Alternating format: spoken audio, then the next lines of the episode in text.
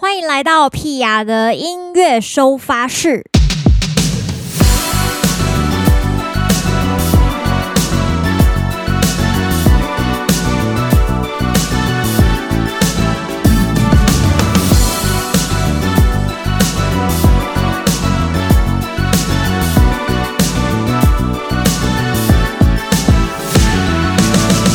十二月十四号音乐收发室，我觉得屁啊其实可以去应征电台 DJ。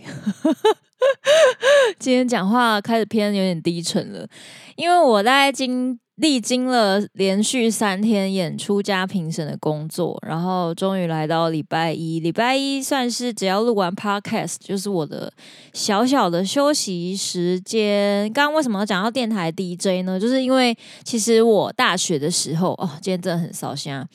我大学的时候有一阵子，其实有就是。呃，当网络电台 DJ 这样子，然后到大学毕业之后呢，那时候在 PTT 上面有认识一些呃，也很喜欢搞网络电台的人。然后当时的那个 PTT 的电台台长，就是也有让我去尬过一个节目这样子。然后我印象中，就是我就是自己在家里面把我想要呃播的内容录好这样子，然后就给他，然后他就会去帮我播这样，然后。不知道到底是做了多久，就是某一年开始突然就没有继续做了，但我也不太记得是是我呃后来没给他节目还是好，总之 这是一个归咎问题，归咎这个责任的的这个状态，还是不要继续聊下去好了。好，十二月十四号已经是十二月的一半了，所以再过一半。就是剩下十五天左右，十六、十五、十六天，就是差不多要跨年了。二零二零就要结束了，各位，你有没有什么今年想做还没有做的事情？你只剩下十五、十六天，好吗？就是如果你有一些假，可以请一请，去把你想做的事情做一做。因为每一年真的都非常的飞快。我还记得之前人家跟我说什么。呃，就是三十岁之前呐、啊，就是就说呃二十几岁，就是时光就是很飞快这样子。然后我也觉得说，哎、确实也算是过得蛮快，好像不知不觉二十几岁的人生就过完了。然后过了三十之后，三十岁的朋友们就跟我说，三十之后更快。然后我三十之后，我就完全感受到这件事情，因为以前感觉就是。呃，不知不觉哦，可能就二十二，不知不觉二十四，然后二十五、二十六、二十七、二十八、二十九，就是还蛮长的，你知道吗？然后三十岁之后就是三十，然后一晃眼就呃三十二，然后就三十四了，然后就快要三十五。你就会觉得天哪，为什么？为什么突然间我三十岁已经过一半？真的是我还没，我还没。大家不要紧张，我也不要紧张，好不好？放轻松。我们今天的话题其实非常的轻松，其实就是要聊一下这个呃六零年代。你讲六零年代有点奇怪，我们讲六年级生好了。其实是因为这样子，就是。我昨天去参加了一个网球国手的演出，然后为什么网球国手没事要办演唱会呢？其实因为他非常喜欢唱歌，然后他的爸爸应该也是，就是年轻的时候很喜欢唱歌这样子。然后我们其实也是一个非常因缘际会认识的。那那时候就是他们家希望可以，他的家人希望可以帮他办一个 live。那这个网球国手叫做苏玉祥，他的玉是金字旁的玉，然后飞翔的翔。那大家可以在网络上 Google 到一些他的资讯。如果有来台北场第一场十周年的朋友们，也许在进场的时候会发现他，因为你知道运动员气场都很强，就是一进来就是感觉那个玻璃都会震动，而且就是又人高马大的，然后又帅帅的这样子，所以听说那天他一进场就已经有观众在问说那个人是谁？这样子。对，就是一个非常热爱打网球跟享受生活，享受生活应该也不能这样讲，就是我觉得他是一个非常认真生活的孩子啦。对，他今年才二十岁，Oh my God，他的人生就是还非常的长，他二十到三十还可以慢慢的过，姐的人生已经倒数计时了啊！好，不要聊这个。总之呢，我昨天去参加了他的演出，然后我觉得是一个非常温馨的感觉，就是爸爸妈妈一直招呼着朋友啊，或者是粉丝朋友们这样子，然后还有一些记者朋友们这样，然后那个画面，我是觉得看起来蛮像玉祥结婚的时候，就是 可能结婚后的一个餐叙这样子，可能会长那个样子，然后会简单的会有一个表演这样，然后。其实让我觉得非常意外的点是，一般人呐、就是上舞台其实都会感到蛮紧张的。然后玉祥完全不会，他站上台就是非常的落落大方，然后也可以跟大家侃侃而谈，就是他想要讲什么，他准备什么都可以这样子，就是看起来非常不像素人表演者。对，可是你看他的举手投足，又稍微可以看出。呃，确实不是这么专业的歌手的样貌，这样子我就觉得很可爱啦，就是很有趣，就是呃，可能运动员真的是心理素质非常的强大，就是突然让我觉得说，为什么会有这么多人爱上运动？其实运动是可以锻炼心灵的，它不是只有锻炼就是身体的部分，可能我们常常都会。聊到跟身体有关系，这样就是啊，让你身体变好啊，或是让你比较好睡觉啊，就是各种对生理方面的好。但是其实，在运动对心理方面的练习跟锻炼，我觉得应该也是非常的多。因为我看他这样，我就觉得确实也是。你看，身为一位运动员，你每天都要面对大大小小的比赛跟各种不同的眼光，然后你要一直训练自己，就是。呃，你要看，就是只能看自己的优缺点，而不是去看对方的呃呃优势或是弱势。对，像我们可能多少也会，我知道有些唱片公司都会互相比较啦，就是比方说风格差不多的啊，就是呃，就是还是会互相比较一下自己旗下的艺人也好啊，作品的点阅率啊或什么这种感觉。对啊，那我我原本想象运动员可能多少也会有这种心态，就是跟对手之间的那种对，但是不知道为什么，就是在玉祥身上，我有嗅到一种呃非常纯净的心理素质，就是呃真的都是什么事情都是自我检讨，就是往自己的内心去去做，对，去做个锻炼嘛，反正反正我就觉得很神奇啊，对。因为他在舞台上讲了很多次，就是努力不会背叛你这样子，我就突然觉得说，天哪，我平常真的太混了。我突然开始自我检讨，就觉得哦，我是前几集还在跟大家聊我在打人龙，天哪，我真的是一个很不尽责的歌手，到底该怎么办？就是对，我突然有点被戳醒这样子，对，但我觉得蛮好，就是认识他有点让我就是嗯，重新找回那种。其实对练习啊，或是对某些事物很单纯的那种状态，那就突然觉得说，人到底世故这件事情到底好还是不好呢？或者是说浸泡在大环境下，我想大家应该都有很多心得啦，就是欢迎跟我分享。因为最近就是呃，我身边的朋友也会跟我抱怨说，就是他所在的职场就是可能有有一些状态这样，有一些状况，然后他觉得非常不能适应。对，那当然，呃，其实对大家来讲，如果都是上班族，然后也也有个几年的工作经验，可能大多数都会碰到类似这种事情的，就是，比方说，你觉得你的同事不给力啦，或者是其实不懂做事，但是还是硬要摆出一个架子啦，或是很爱刷存在感啊，对，或是很需要人顺毛摸啊，就是会有很多类似这种很奇怪的状况。我想大家应该多少。都会遇到，身边就是会有至少一个这种同事，或者是你的上司也好，或者是呃下属这样子。对啊，然后就是这件事情串联起来，我就觉得心理素质真是一件很有趣的事情。对，就是呃不知道大家平常都靠什么东西来练习自己的心理素质？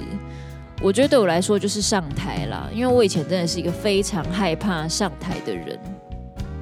我真的很害怕上台，我是上台就会忘词乱叫，然后一片空白的那一种。那一直到现在，我是可以上台，就是还在那边喝酒，然后让自己制造紧张感，就是 我也觉得也是有点夸张，对。但是呃，我可以这样跟大家分享一下，就是因为我唱十年的里面呢，二零一二年，也就是跟小松一起组团的那一年，我曾经算过，那一年内我们跑了一百零六场，也就是三百六十五天里面有一百零六天我们都在演出，所以我们的状态其实是非常紧绷的，然后已经紧绷到最后变得很放松了。那只有一年。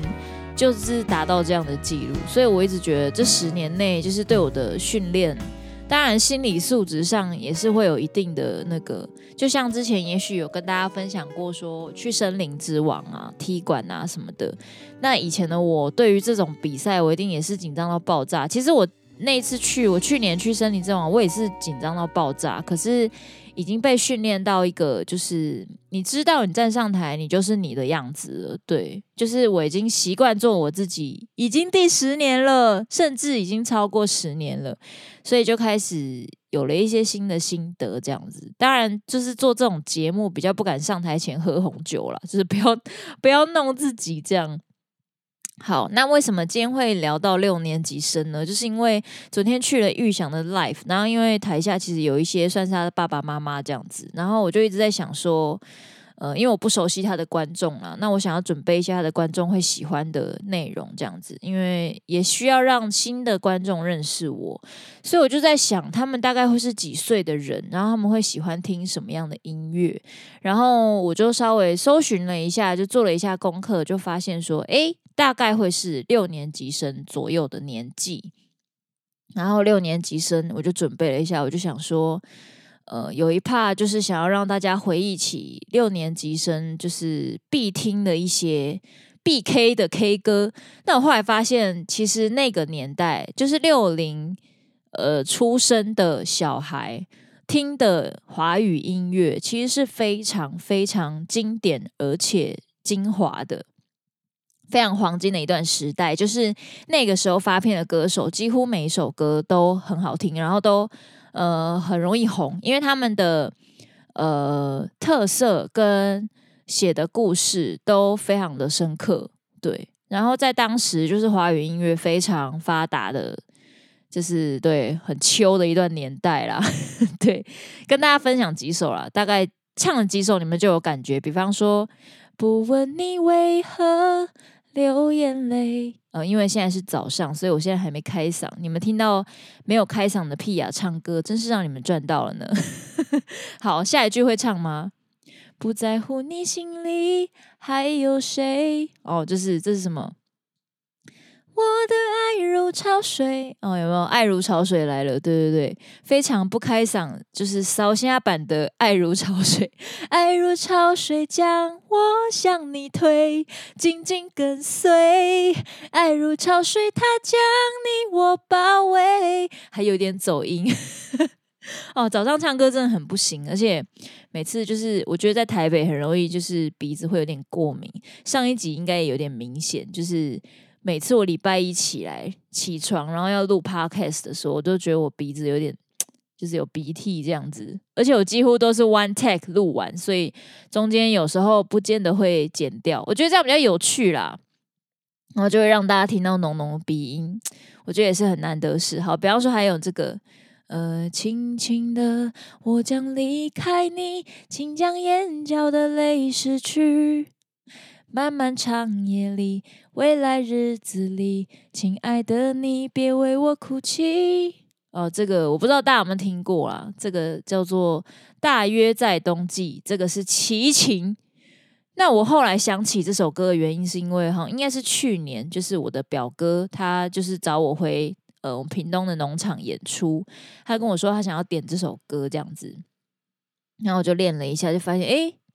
这歌也算蛮挺好听的，这样子。然后我就这两天在做功课的时候发现，哎呀，对，这首歌就是六年级生的的回忆。然后我就发现我的表哥其实跟玉祥的爸妈可能是差不多年代的人，然后他们都听这样子的音乐，就哎很有趣。好，再来一首，为你我用了半年的积蓄，漂洋过海。是不是唱错了？为你，我用了半年的积蓄，漂洋过海的来看你。哎，对了，为了这次相聚，我连见面时的呼吸都曾反复练习。这是金智娟的《漂洋过海来看你》，应该是李宗盛写给他的，有没有？我连见面时的呼吸都曾反复练习，非常有李宗盛的感觉。对，那个年代就是。有很多宗盛大哥的作品，像那个你说你爱了不该爱的人，你的心中满是伤痕。但是这个应该是又在更后面一点点的啦，如果我没有记错的话，因为这个连我都很熟，连我后面的人都很熟，所以这个应该算是我出生左右的事情了。对，所以应该是八零九零，应该是八零左右啦，八零九零那时候，对。哎，还有这个，我能想到最浪漫的事，就是和你一起慢慢变老。这个我去小胖姐黄小胖脱口秀，他也有唱这首歌，这个也是他们年代，表示胖姐大概 就是差不多应该也是六六年级生这样子，对，就是现在差不多四十岁左右的人啊，他们以前就是。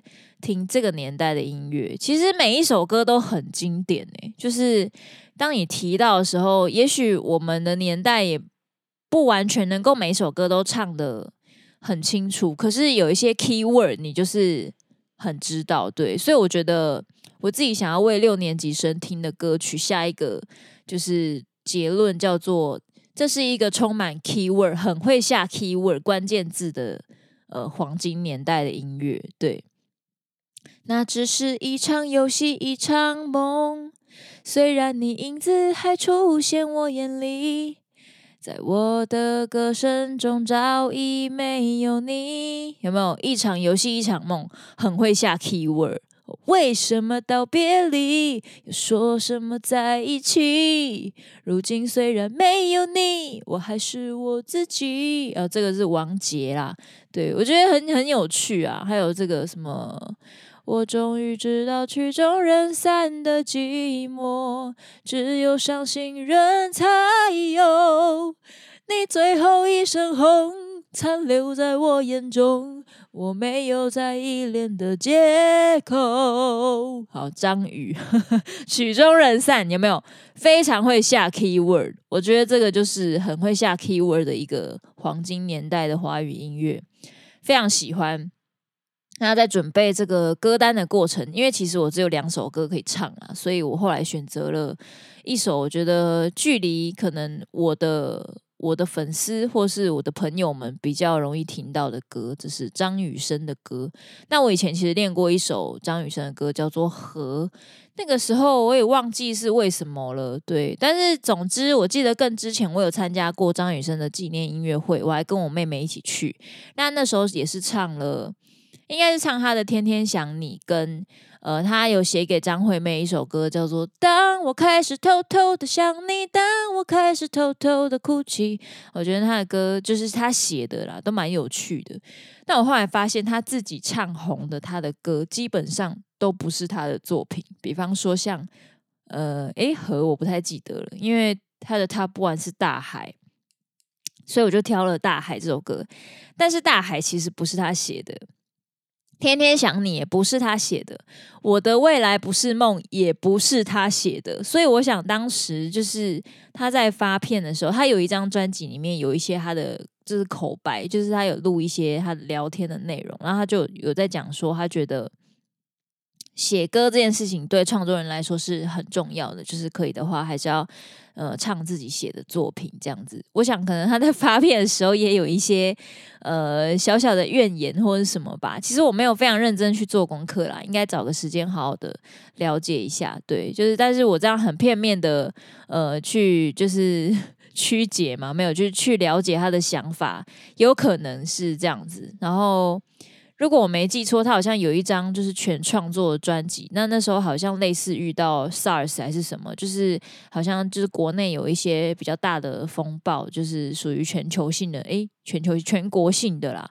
对，所以就是好像有让他那张销量卖得不是那么好。对，我觉得这应该对创作人来说都会是一个打击啦。但是多年后，你看他的歌这么的经典，就是到现在还是有很多他自己写给别人唱的歌，比方说陶晶莹也有收啊，然后阿妹有很多都是他写的歌，然后到现在都还是有很多人记得。我觉得就是真的是很厉害，这样子非常的崇拜啦。他当初选《大海》这首歌，就是因为他在 Spotify 上面 是点播率第一名的。虽然不是他写的歌，所以我就是姑且练了一下。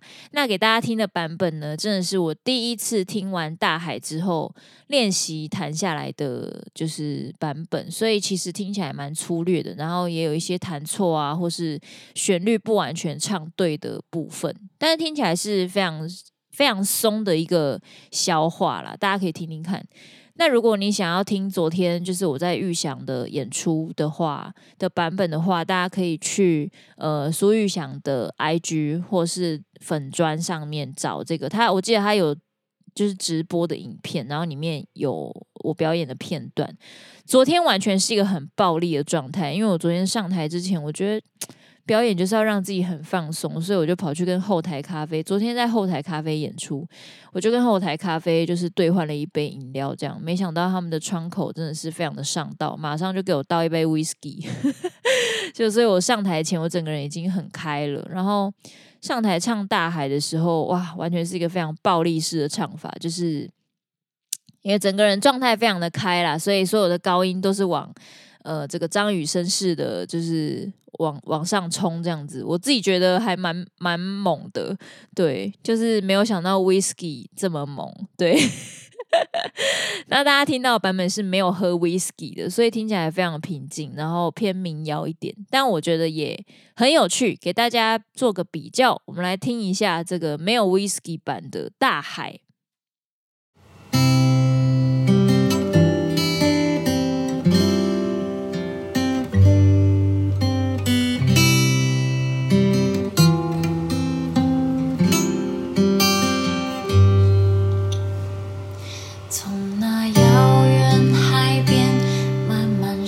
是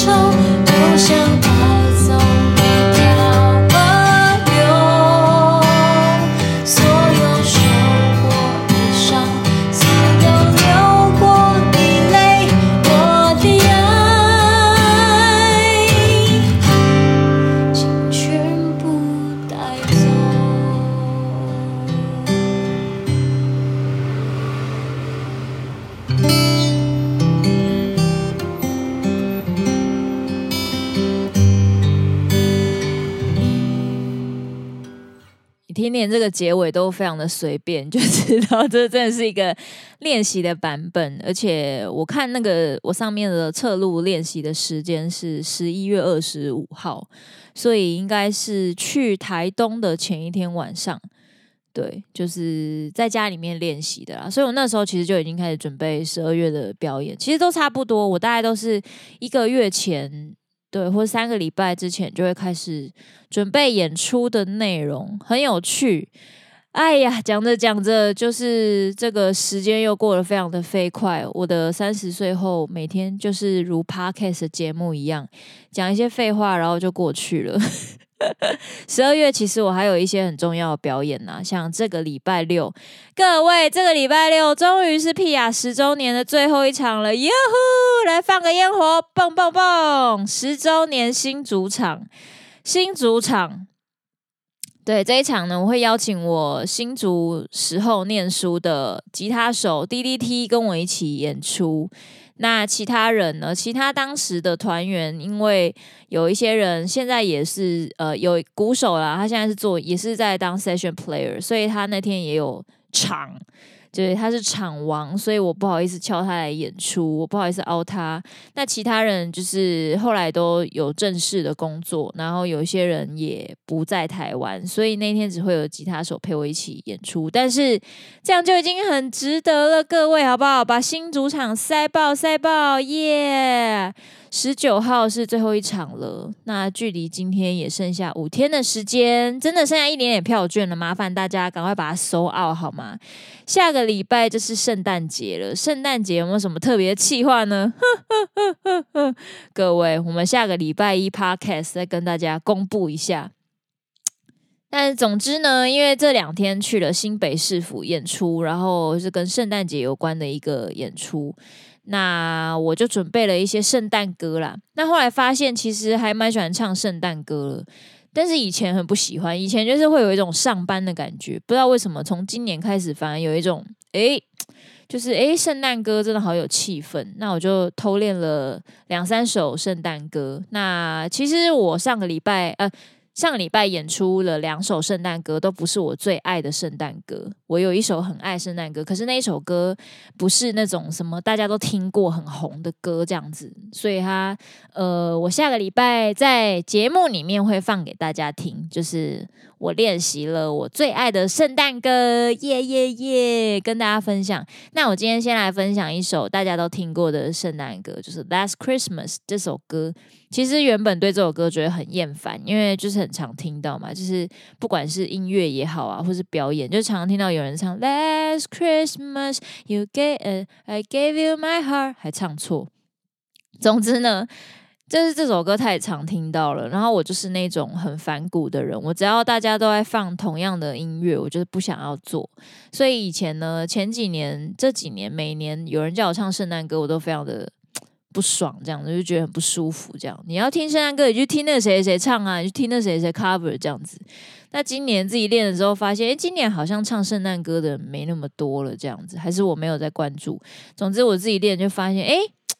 拜托，我自己的版本也挺好听了啊，这样子对，所以今天先来跟大家分享一首歌，就是《Last Christmas》。其实我后来发现歌词还蛮中二的，大家如果有空的话，可以回去就是去 Google 一下这个中英翻译，对，还蛮有趣的，就是在讲他被一个人伤透了心，然后过了一年的圣诞节之后，他要抛弃这个旧爱，这样子，他要迈向新的人生这种感觉，然后听起来是蛮。MV 也是满二十几岁，对，就是还有大把青春可以挥霍的年纪。哎呀，讲太多了，好，最后带给大家这首歌曲《That's Christmas》。我们下个礼拜一会继续为大家播送好听的圣诞歌哟。那我们就先这个礼拜六十九号新主场见啦，拜拜。